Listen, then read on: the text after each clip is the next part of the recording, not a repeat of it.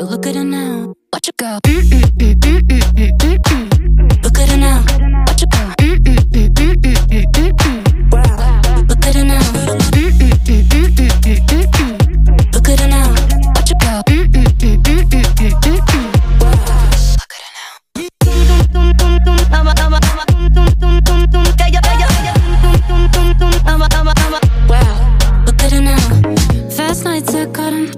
Hola mis queridos oyentes, hoy es lunes 5 de octubre del 2020 y para los que no me conocen me presento.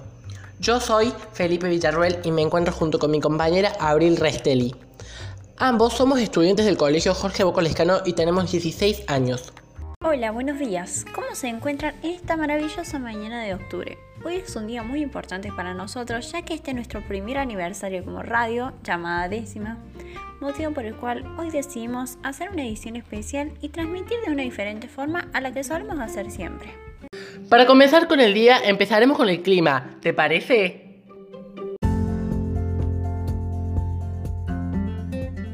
Buenísimo. Para el día de hoy nos espera un día muy soleado típico de primavera, con una temperatura la cual va a alcanzar los 29 grados, aunque con el pasar de las horas puede que se levante un poquito de viento. Así que si tenés pensado salir de tu casa, te recomendamos que salgas con un abrigo.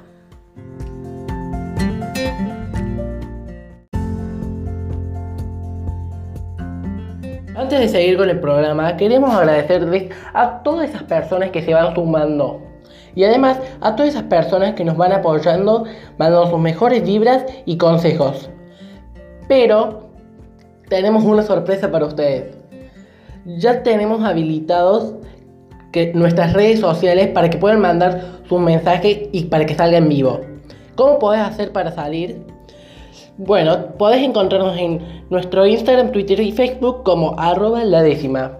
Y en nuestra página web como www.ladécima.com.ar.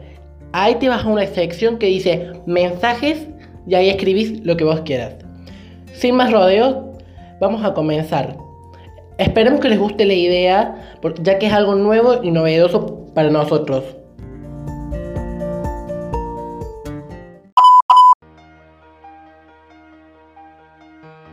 por los que están solos, por los que están con alguien, por los amigos, por las familias, por los conocidos, por los desconocidos, por los compañeros de clase, por los compañeros de trabajo, por los parientes, por los vecinos, por los que comparten, por los que tienen chicos, por los que tienen grandes, por los que no pueden trabajar, por los que no pueden dejar de trabajar, por los que tosen en el codo, por los que no se juntan, por los que no se besan, por los que volvieron, por los que están en cuarentena, por los que sueñan con volver, por los abuelos, por los que ayudan a los abuelos, por los bomberos, por los recolectores, por los voluntarios, por los médicos y los enfermeros, por los que tienen miedo, por los que no tienen miedo, por los que colaboran, por los que cantan desde los balcones, por los fuertes, por los frágiles, por los que están curados, por los que ya no están, por los que luchan, por los que no se rinden, por los que creen, por lo que más queremos. Vamos a salir adelante. Por todos. Coca-Cola.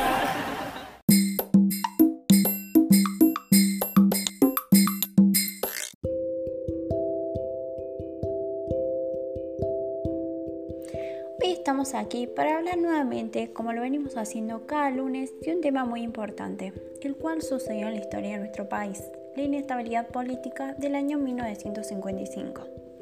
Nuestro objetivo es hacerlos pasar un buen momento y que disfruten del programa del día de hoy. Para todos aquellos que no saben, el golpe de Estado de septiembre del año 1955 en Argentina fue una sublevación cívico-militar que derrocó al gobierno constitucional encabezado por el presidente Juan Domingo Perón. El mismo estableció una dictadura cívico-militar encabezada por el general Eduardo Leonardi, que se autodenominó Revolución Libertadora, la cual también recibió el nombre de Revolución Fusiladora por parte de la oposición. En el transcurso del mismo murieron al menos 156 personas. Así es. Aunque los mayores enfrentamientos se produjeron en la ciudad de Córdoba, allí Leonardi atacó a la de infantería, cuyos mandos no quisieron plegarse al golpe, y es así que habían decidido defender al gobierno constitucional. El día de hoy nos toca hablar de lo que sucedió el 17 de septiembre de ese mismo año en la ciudad de Córdoba.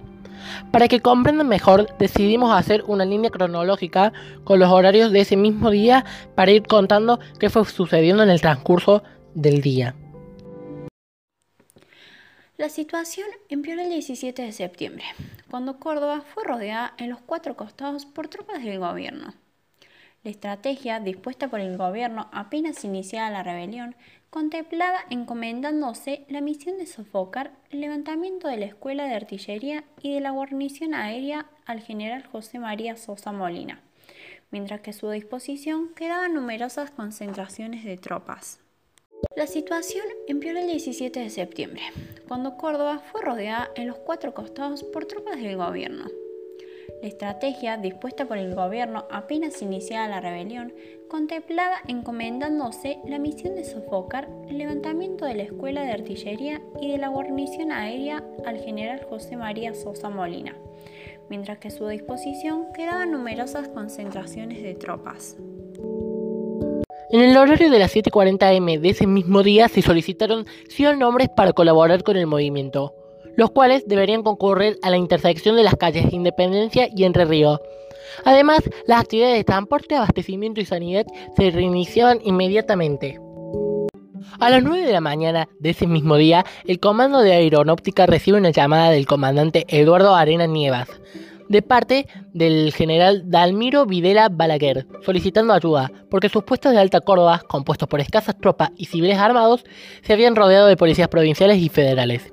Inmediatamente se envió la compañía de primer año, la cual había quedado en la escuela de suboficiales compuestos por adolescentes, futuros suboficiales. Por lo que se comentaba en el domicilio del doctor Tristán Juan Castellano, donde se hallaba reunido el dueño de la casa con jefes y oficiales de las guarniciones locales, fue cercado por las fuerzas policiales alrededor de las 9 y 30, donde atacaron a los ocupantes de la vivienda. En las acciones como consecuencia produjeron el consiguiente pánico de los alrededores. Y como si esto fuera poco, al que se le sumó el producido por la aparición de aviones que intimidaban a las tropas policiales. Pero horas más tarde, la casa del doctor Castellano fue incendiada.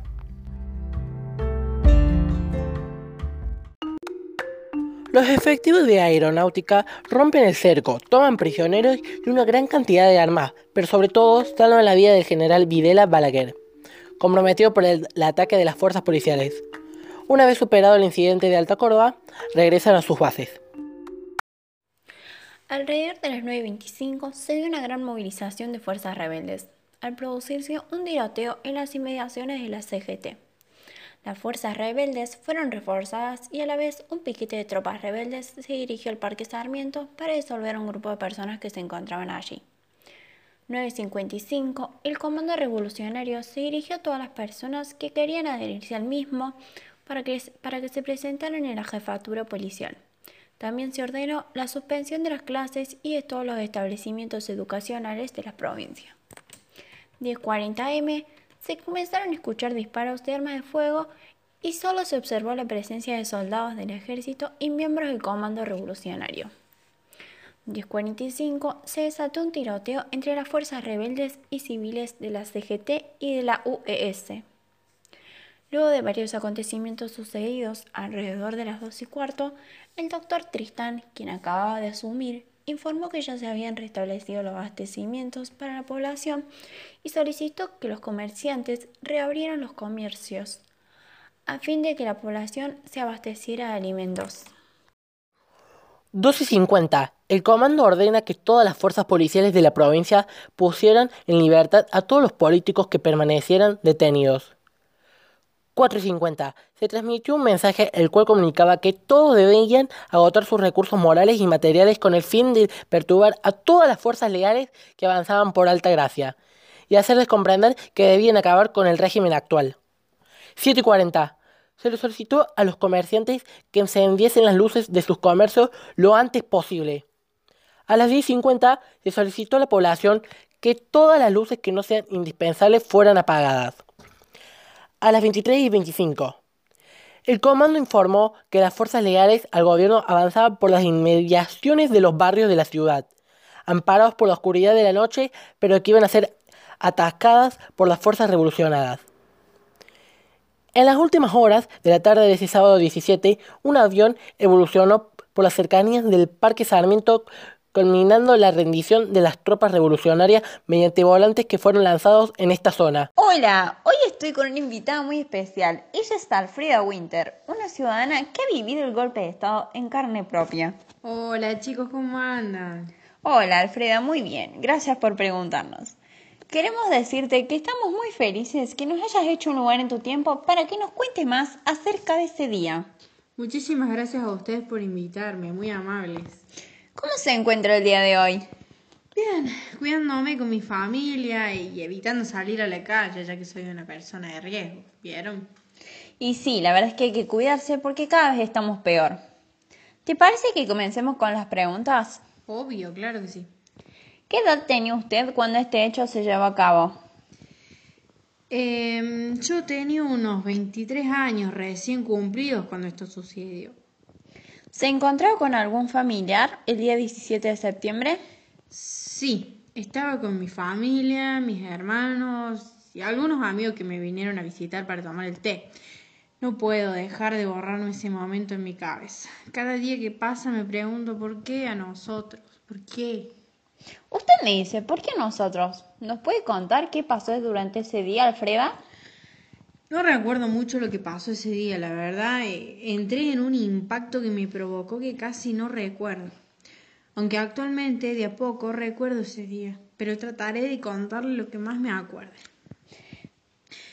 Ese día escuchamos gritos y sirenas. Cuando salimos a la calle, a nuestro alrededor había vehículos desconocidos y nuestros vecinos corriendo de esquina en esquina buscando una, alguna solución para salir de ahí.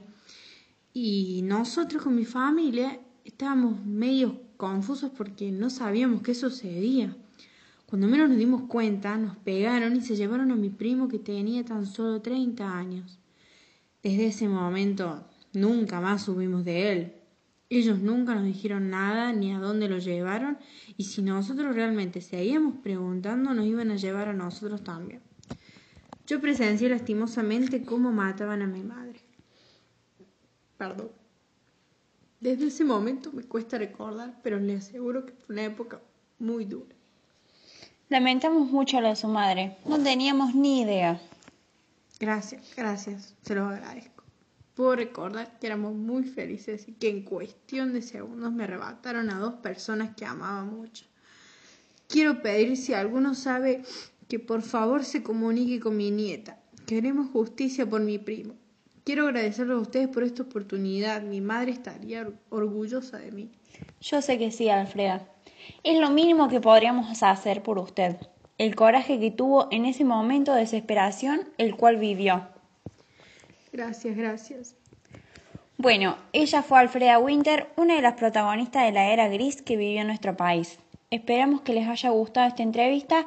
Les mandamos muchas fuerzas a todas esas personas que perdieron un ser querido durante esta época. Gracias. Gracias a ustedes. Vamos a hacer justicia. Yo sé que sí, Alfreda. Esperemos que les haya gustado. Sin duda, no podemos negar que fue increíble esa entrevista. Muy interesante. ¿Te parece que vamos con los saludos? Bueno, ahora como les hemos dicho desde el principio del programa, ya que ya se encontraban habilitadas nuestras redes sociales para que manden sus mensajes, ahora vamos con los saludos. Un saludo para Silvia que nos está escuchando con su marido. Oh, solo tuvimos un saludo nada más en esta transmisión, pero no importa, espero que la próxima se copen y nos manden un mensaje.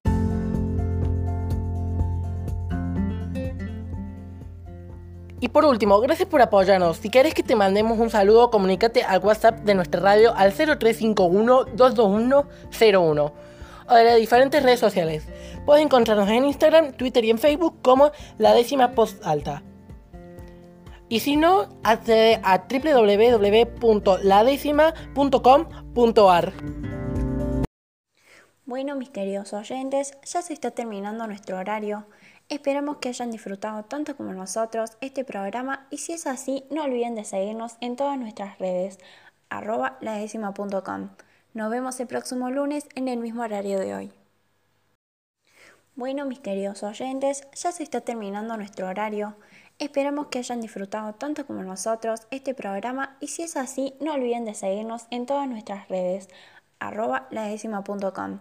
Nos vemos el próximo lunes en el mismo horario de hoy. Hasta la próxima, queridos oyentes. Muchas gracias por estar a nuestro lado en cada momento. No se pierdan la próxima emisión que traeremos nuevos temas para hablar y debatir. I think. I